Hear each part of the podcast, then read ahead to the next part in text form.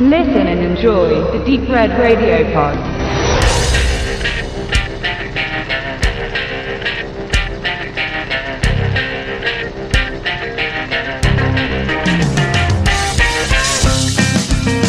So, Michelle, Fuck, ein auffallender Filmtitel. Hast du ihn genau deswegen gewählt? Naja, Filmtitel äh, sind ja dafür da, äh, um, um den äh, Zuschauer schon mal dazu animieren, äh, sich für einen Film zu interessieren. Und die Filme, die ich ja bis jetzt gedreht habe, die haben ja alle so prägnante Titel. Mein erster Film hieß ja Schmock, der zweite Film hieß Stamp, der dritte Film hieß Fuck. Und äh, das Kinoprojekt, was wir machen wollen, heißt Austreiben. Also ich denke mal, ich werde mich da auf eine Chronologie begeben, die äh, sich jetzt von Anfang an gestaltet hat, so wie sie ist, und ich es auch eisenhart weiter fortführen werde. Fuck hat auf jeden Fall funktioniert. Du bist bei der Jean Renale damit schon gelaufen. Was ist denn das Besondere an dem Film? Das Besondere an dem Film ähm, ist, denke ich mal, dass wir was gemacht haben, was so ein bisschen außerhalb dieses Mainstream-Charakters liegt. Ähm, wir versucht haben, durch ähm, Bildgestaltung, Kameraführung und Erzählstruktur mal was anderes zu machen, was es vielleicht in der Form so noch nicht gegeben hat. Ähm, und auszeichnen tut sich dieser Film sicherlich auch durch die Qualität der Schauspieler, die wir dort auch mit am Start hatten. Und ähm, ich denke auch äh, so tolle Leute wie zum Beispiel Philipp Eschenbach, der bei uns die Musik gemacht hat, dort auch dort äh, sein, sein eigenes Credo mit einbringen konnte in der Musik. Und natürlich dann auch so äh, tolle Leute wie zum Beispiel unsere Katharin, die Bea Festerling, die ja da auch einen äh, schönen Schnittrhythmus damit reingebracht hat. Also ich glaube, das sind alles so Komponenten, die einen tollen Film ausmachen und die den auch besonders machen. Worum geht's denn? So als allererstes vielleicht mal. Es ist eigentlich eine klassische Horrorgeschichte. Äh, fünf Leute sitzen im Auto, fahren von A nach B, wollen irgendwas miteinander erleben, weil sie sich nach langer Zeit nicht mehr äh, nicht gesehen haben und sich jetzt wieder treffen. Und äh, dieses Treffen ähm, endet dann in einem wahnsinnigen Chaos und, und in einem Horrorkonfliktkonstrukt, äh, der es in der Filmgeschichte so schon öfters gegeben hat. Also es ist eine klassische Erzählstruktur, gerade was den Horrorfilm äh, anbelangt, ist es eine klassische Erzählstruktur. Und ähm, aber dadurch, dass ähm, man jetzt nicht genau weiß, wie die Leute zu Tode kommen und durch was, bleibt es für den Betrachter eben noch äh, im Bereich des Möglichen, seine eigene Fantasie spielen zu lassen und das, glaube ich, macht einen interessanten Kurzfilm aus. Ein Kurzfilm ist ja immer sehr schwierig zu erzählen, weil äh, man muss ja innerhalb von fünf, 15 bis 20 Minuten immer versuchen, relativ viel in eine Story reinzupacken. Man muss irgendwie ein bisschen Action drin haben, man muss eine, vielleicht eine kleine Love Story mit drin haben, man muss äh, den, den, das Horror, Horrorsegment gut bedienen und ähm, das ist natürlich in einem 15-Minuten-Film sehr schwierig, das darzustellen. Ich glaube aber, dass wir das ganz gut geschafft haben und die Leute da mit einem, mit einer gewissen Zufriedenheit wieder aus dem Kino rausgehen. Dafür machen wir es ja, für die Zuschauer. Nur weil ein Film kurz ist, heißt es aber nicht, dass die Dreharbeiten viel leichter sind. Wie waren denn die? Naja, wir haben das ganze Ding in drei Tagen gestemmt. Also das ist für einen Kurzfilm schon relativ äh, zackig. Das heißt, dass wir dann im Schnitt sieben bis acht Minuten am Tag äh, drehen durften, mussten, sollten, konnten. Ähm, es ist natürlich von einer sehr, sehr guten äh, Logistik abhängig und äh, Gott sei Dank hatte ich ein hervorragendes Team, was äh, nicht nur der Name sagt, sondern wir wirklich ein Team waren, die alle da Hand in Hand äh, mit großer Freude an dem Projekt gearbeitet haben. Und ohne diese Menschen, die da im Hintergrund viel, viel, viel, viel, viel dazu tun, ist es an drei Tagen nicht zu schaffen. Jetzt hatten wir natürlich die, die Möglichkeit, auf einen Pool zurückzugreifen, weil ich ja seit 25 Jahren in einer Fernsehserie mitspiele, ähm, konnten wir Leute im Team haben, die alle mit anderen Serien sehr viel äh, Erfahrung haben und wussten, dass man mit, äh, die auch mit Druck umgehen können und wussten, äh, worauf es ankommt und äh, deswegen dementsprechend auch schnell arbeiten konnten. Heißt aber auch, dass die Vorbereitung dementsprechend gut war, also sprich in der Fachsprache die Auflösung des Films, also die verschiedenen Einstellungen, die man drehen muss, damit ein Film funktioniert, äh, war von vornherein klar. Diskussionen am Set waren so gut wie nicht vorhanden, weil alle Beteiligten, die damit zu tun hatten, wussten, worum es ging. Rollen wurden besprochen, die Schauspieler wussten, wo es lang geht und das macht natürlich eine Produktion sehr viel einfacher und ansonsten wäre das in drei Tagen auch nicht zu stemmen. Normalerweise würde man bei einem Kinofilm, bei einem normalen Kinofilm in Anführungsstrichen, machen wir natürlich auch, da vielleicht zweieinhalb bis drei Minuten am Tag drehen, hast du natürlich ganz andere Möglichkeiten und kannst auch noch viel feiner nochmal an die einzelnen Szenensegmenten rangehen und die erarbeiten. Drei Tage klingt aber auch noch ganz schön Stress. Also wir haben bis auf einen Tag äh, die normalen zehn Stunden, die man bei einem Dreh ähm, so ansetzt, eingehalten. Wir hatten nur am zweiten Tag, weil es ein bisschen schwierig war, hatten wir ein bisschen mehr Holz im Feuer und mussten ein bisschen länger drehen. Was war denn schwierig? Naja, also wir hatten dort äh, in der Bavaria gedreht und in der Villa 1 und ähm, äh, da wir dort eben, wie gesagt, wirklich auch mit Feuer zu tun hatten, ist es immer sehr schwierig, ähm, die Feuerwehrleute, die dafür verantwortlich sind, auf dem Bavaria-Gelände immer bei der Stange zu halten, die nämlich Dienst nach Vorschrift machen und uns dann relativ zeitnah gesagt haben, also nee, das wussten wir jetzt nicht, dass ihr da heute uns so lange braucht, wir gehen jetzt einfach. Was beinhaltete, dass wir den Drehtag relativ schnell umstellen mussten, umplanen mussten und versuchen, das Ding noch irgendwie zu retten, dass äh, wir einen anständigen Drehtag noch auf die Bühne, über die Bühne kriegen. Da hat Michel Guillaume dann auch mal selber Fuck gesagt, oder? Das eine oder andere Mal habe ich da auch Fuck gesagt, das ist vollkommen richtig, ja. Ähm, auch den, den, den Feuerwehrleuten gegenüber. Aber wie gesagt, als guter Kapitän auf einem Segelschiff ähm, kann man zwar das Wetter einschätzen, aber hin und wieder kommt da doch mal ein Sturm und da muss man halt diesen Sturm und schiffen und das haben wir alle zusammen mit dem ganzen Team eben geschafft.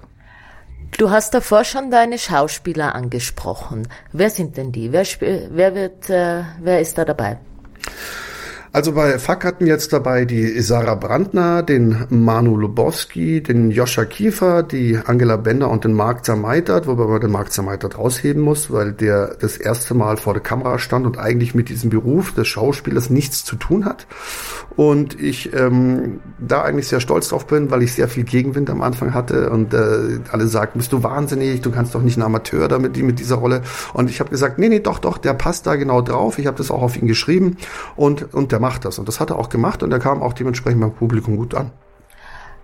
Max Zermeitert hat wirklich eine beeindruckende Leistung hingelegt. Wie hast du das aus ihm rausgeholt? Ich habe ihn jeden Tag fünfmal einen aufs Maul gehauen. Nein, Quatsch. ich habe natürlich äh, durch lange Gespräche und und und ihm ähm, ihm versucht von Anfang an eben dementsprechend Sicherheit zu geben, weil ich glaube, sowas funktioniert nur, wenn man den Leuten Vertrauen schenkt, ihnen das Gefühl von Sicherheit gibt und ihnen sagt fünfmal am Tag, dass sie das wirklich toll machen, dass sie das hervorragend machen und irgendwann glauben sie selber dran und dann können sie auch befreit aufspielen. Und das ist, glaube ich, ganz wichtig.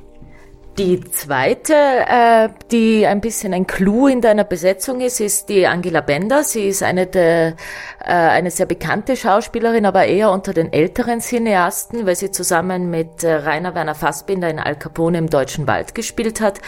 Ähm, sie hat eine absolute Charakterrolle. Äh, ich kenne die Angie, so heißt sie ja bei uns, ähm, äh, eigentlich schon relativ lange und ähm, ich mag sie als Persönlichkeit sehr und achte sie als Schauspielerin, weil sie wirklich sehr facettenreich ist und ich hatte das Glück, äh, ich selber als Schauspieler mit ihr auch schon ein paar Mal vor der Kamera stehen zu dürfen. Und ähm, ich habe ihr eine Rolle geschrieben, äh, wo ich gedacht habe, na, da wird sie bestimmt große Freude haben, das äh, zu verkörpern. Und als sie das Drehbuch gelesen hat, hat sie mich mit ähm, Freudestrahlen angerufen und hat gesagt, Mensch, Alter, da muss ich ja gar nichts spielen. Das ist ja so, wie ich bin, ey. Das ist ja richtig mal schön. Das gefällt mir sehr. Und das ist dann natürlich schön, wenn du das, wenn, wenn du das für einen Schauspieler schaffst, äh, das so zu schreiben, dass es wirklich locker von der Hand geht. Jetzt ist die Angie natürlich auch eine Person, die, ähm, ähm, doch auch ein bisschen sehr eigen ist. Ich meine, wer mit Fassbänder gedreht hat, der muss eigen sein, weil sonst kann man, glaube ich, so ein Dreh nicht überleben. Und äh, deswegen gab es natürlich auch von ihr, dann wenn es dann soweit äh, kam, dass sie dann endlich dran war, natürlich diese, was alle Schauspieler haben, Ängste und Befürchtungen, ist das alles wirklich richtig und Dings. Aber ich glaube, dass die Angie das ganz gut äh, gemacht hat und äh, dass ihr schon auch auf den Leib geschrieben ist. Du hast gesagt, du hast die Rollen den Schauspielern auf den Leib geschrieben. War das auch der Trick, dass du so bekannte Fernsehgesichter wie Manu Lubowski oder Joscha Kiefer dazu bekommen hast? Na, Joscha ist zum Beispiel einer, der immer ähm, gerne mal äh, experimentiert und äh, ich habe den Joscha, ähm, als ich das ihm das Drehbuch gegeben habe, habe ich ihm gesagt, ähm, denk an Pinkman. Jesse Pinkman von Breaking Bad macht es so ähnlich, also von der Anlegestruktur, wie das der Kollege gemacht hat, dann bist du perfekt auf diese Rolle. Und er hat das gesagt, ah, ja, aber ich möchte doch was Eigenes machen. Ich sagte, ja, natürlich, dein eigenes Ding, aber nur als Segment, dass du es so anlegst. Und äh, als er das dann äh, gespielt hat und gesehen hat, ähm, gab es von verschiedenen Ecken, verschiedenen Ecken äh, da großes Lob für Joscha, die gesagt haben, und das äh, klebe ich mir dann an meine Backe, dass sie ihn selten so gut gesehen haben. Also das heißt, dass ich A, gut Regie geführt habe, der Joscha das sehr gut gespielt hat und äh, das ist ja, das ist ja, das ist ja für Schauspieler dann ganz was Wunderbares, wenn das so easy ist. Ist leider nicht immer so easy, aber anscheinend war es da so. Bei dir kann man Joscha Kiefer so sehen, wie man ihn noch nie gesehen hat. Du bist ja auch selbst Schauspieler. Eigentlich bist du ja Schauspieler, äh, auch ein sehr erfolgreicher. Du äh, bist bei der Soko 5113 Schauspieler, Hauptdarsteller. Du bist äh, im Theater auch. Warum tust du dir das an, auch noch selbst Filme zu drehen? Also ich tue mir das alles an, weil es mir in erster Linie sehr viel Spaß macht und ich das als sehr großes Glück erachte, dass ich äh, da bin, wo ich heute bin. Und äh, ich die Freiheit habe, äh, mir auszusuchen, was ich gerne machen möchte, weil mir, wie gesagt, dieses ganze Ding keine wirkliche Last ist, sondern ich wirklich eine sehr, sehr große Freude daran habe, was ich mache, eine sehr, sehr große Freude habe, dass ich das so machen kann, wie ich es mache und äh, dass ich einfach wirklich die Freiheit habe, äh, es mir aussuchen zu können, was ich gerne machen möchte. Und das ist heute in Deutschland, glaube ich, ein ganz großer Luxus.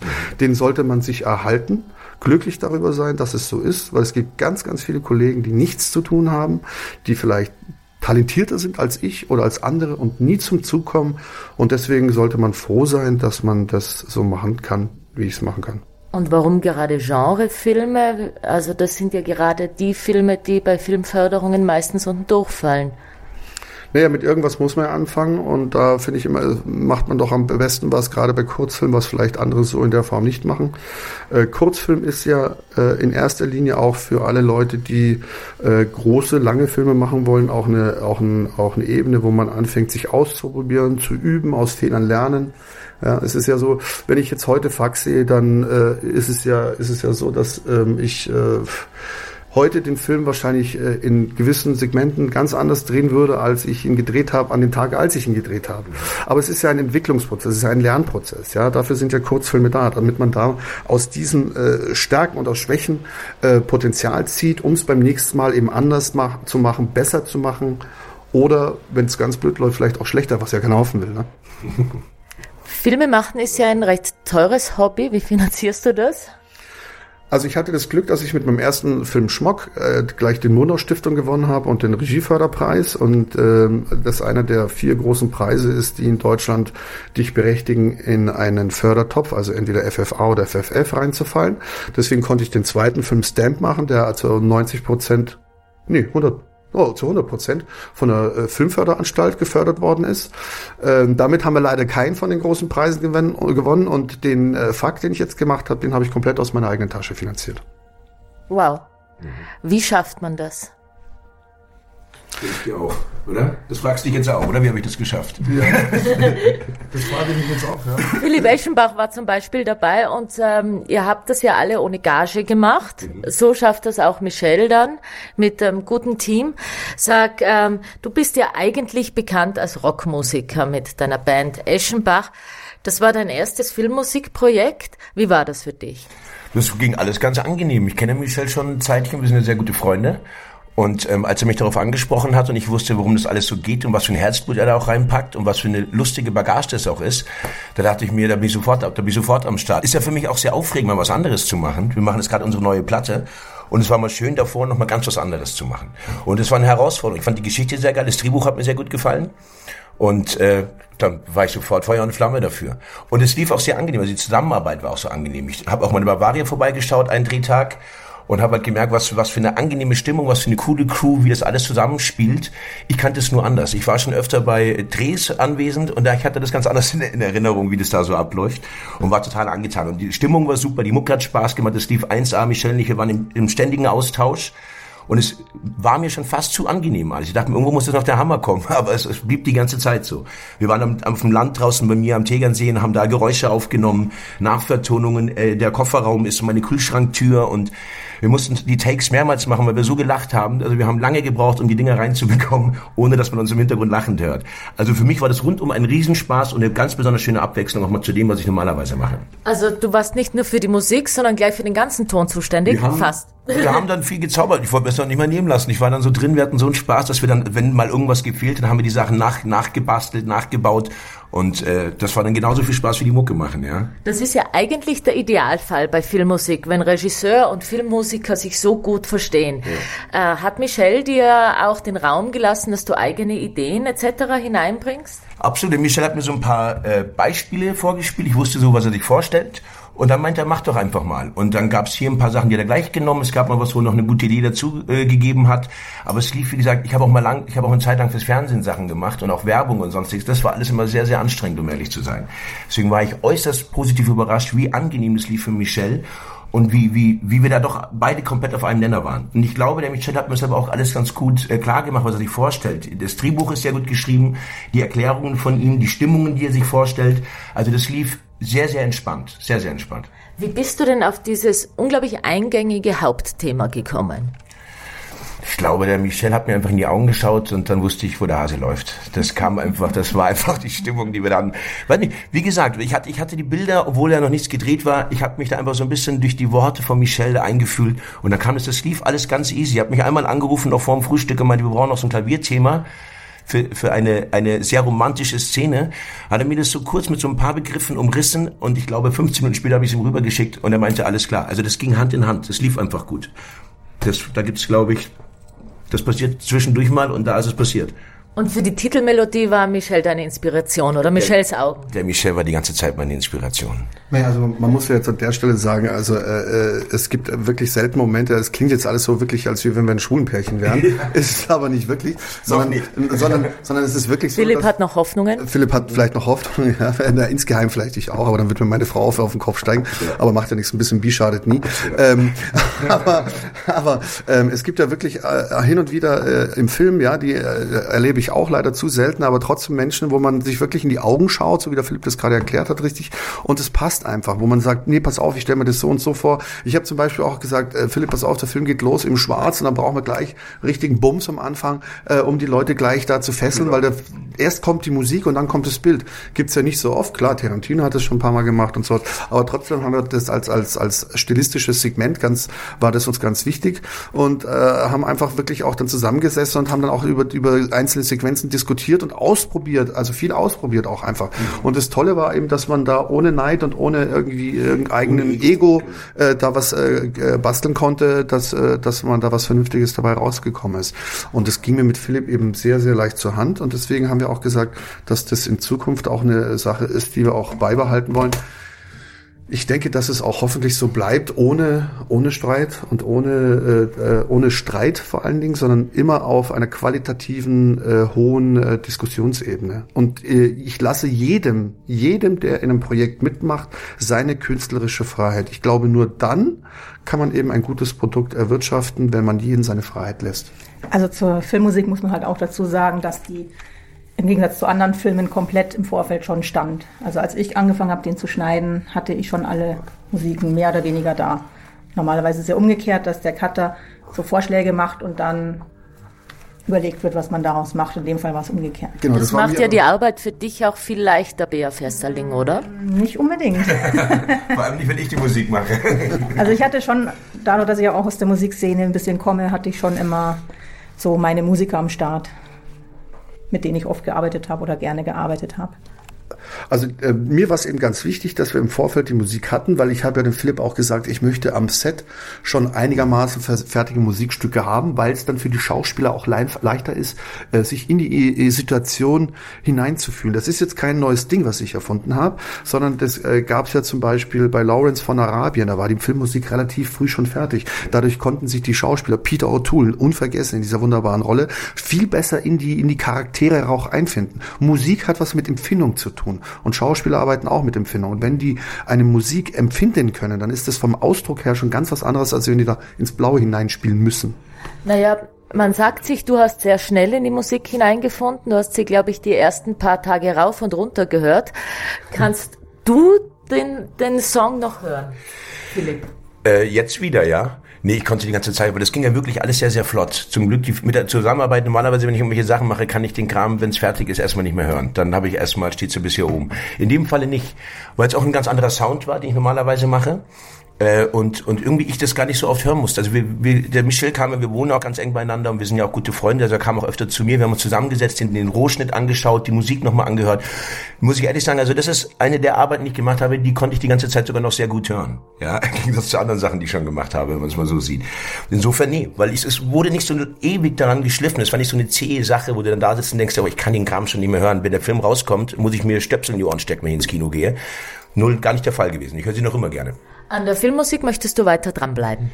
Sehr gerne. Also wie das jetzt lief, generell natürlich, es kann ja nicht immer so angenehm sein, wie es bei uns war. Ja, aber ähm, generell war das natürlich ein, ein, ein ganz tolles Erlebnis, hat mir einen riesen Spaß gemacht. Und mit Michel, also auf jeden Fall bin ich definitiv weiterhin am Start, wenn er mich noch will. Na, unbedingt. Ich habe gesagt, also es ist für mich eine Sache, die man ähm, auf lange Zeit eben, ich glaube, wenn man ein gutes Team hat, es gibt ja diesen wunderbaren dummen Spruch, never change winning team. Genau. Und äh, das hatten wir jetzt bei FAC auch. Ich habe jetzt, äh, sagen wir mal, 50 Prozent von dem Team, was bei FAC mit dabei war, auch bei äh, Stamp und bei Schmock mit dabei. Und ich versuche immer wieder die kreativen Head of Departments äh, äh, an unsere Firma, die wir da aufbauen wollen, zu binden, damit man da auf lange Jahre eben zusammenarbeiten kann, weil es macht das Leben einfacher man weiß, wie man tickt, man kennt seine Stärken, meine, seine Schwächen und es macht einfach das Arbeiten einfacher. Ja, Festerling hat den Film geschnitten. Warum bist denn du dabei? Ähm, weil mich Michelle gefragt hat. nee, ich war auch gerade am Arbeiten bei der Soko 5113 und seine Cutterin ist abgesprungen, die die letzten Filme geschnitten hat und dann hat er mich gefragt. Äh, Cutterinnen sind ja äh, häufig, also deutlich seltener als Cutter, genauso wie bei den meisten anderen äh, ähm, Menschen, die hinter der Kamera arbeiten, das hauptsächlich Männer sind. Eigentlich ist es ein klassischer Frauenberuf. Das ist erst mit, die Männer sind eigentlich erst mit dem Computer reingekommen. Die haben es mit dem aber jetzt übernommen. Der Frauenanteil wird immer weniger. Ja, weil viele von den Männern einfach behaupten, sie können ganz, ganz viel, was mhm. aber gar nicht so stimmt und die Frauen oft einfach sagen, na, ich habe das noch nie gemacht. Und also Männer verkaufen sich oft besser als Frauen und das ist heute in der heutigen Zeit, wo man eigentlich nur eine große Klappe braucht, ganz gern gehört. Genau, das ist heute allgemein so verbreitet, gell? Wir Männer wir übernehmen gerne. Nee, also früher waren es wirklich fast nur Frauen, Schneiderraum. Am Anfang ja, aber jetzt im, äh, fallen mir eigentlich nur mehr Männer auf. Ähm, ist es vielleicht auch so, dass Frauen sich das nicht zutrauen, weil es so extrem mhm. computer- und techniklastig ist? Ich glaube eher, dass viele Männer sich eher trauen, sich einen eigenen Avid anzuschaffen und sich damit besser zu verkaufen, eigene Firmen aufzubauen und sich Frauen oft gerne anstellen lassen. Das ist, glaube ich, das große Thema. Das Risiko, die Risikobereitschaft. Mhm. Du bist dieses Risiko eingegangen. Warum? Ich wollte das einfach machen und mache das jetzt schon seit über 20 Jahren und wird das auch. Also in dem Moment, wo es gar nicht mehr klappt, mache ich auch was anderes. Also ich hänge da jetzt nicht, dass ich mich da mit Gewalt irgendwelche Infotainment-Sachen schneiden muss.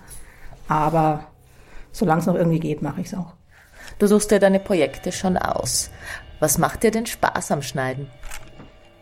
Ähm, einfach so aus, wenn man das Ergebnis sieht und aus was, was wirklich anstrengend oder was einfach nicht funktioniert hat, dann doch noch einen funktionierenden Film zu machen, das macht Spaß und generell einfach alles, was. Es ist halt so eine Bastelei mit Musik und Ton und Bild und.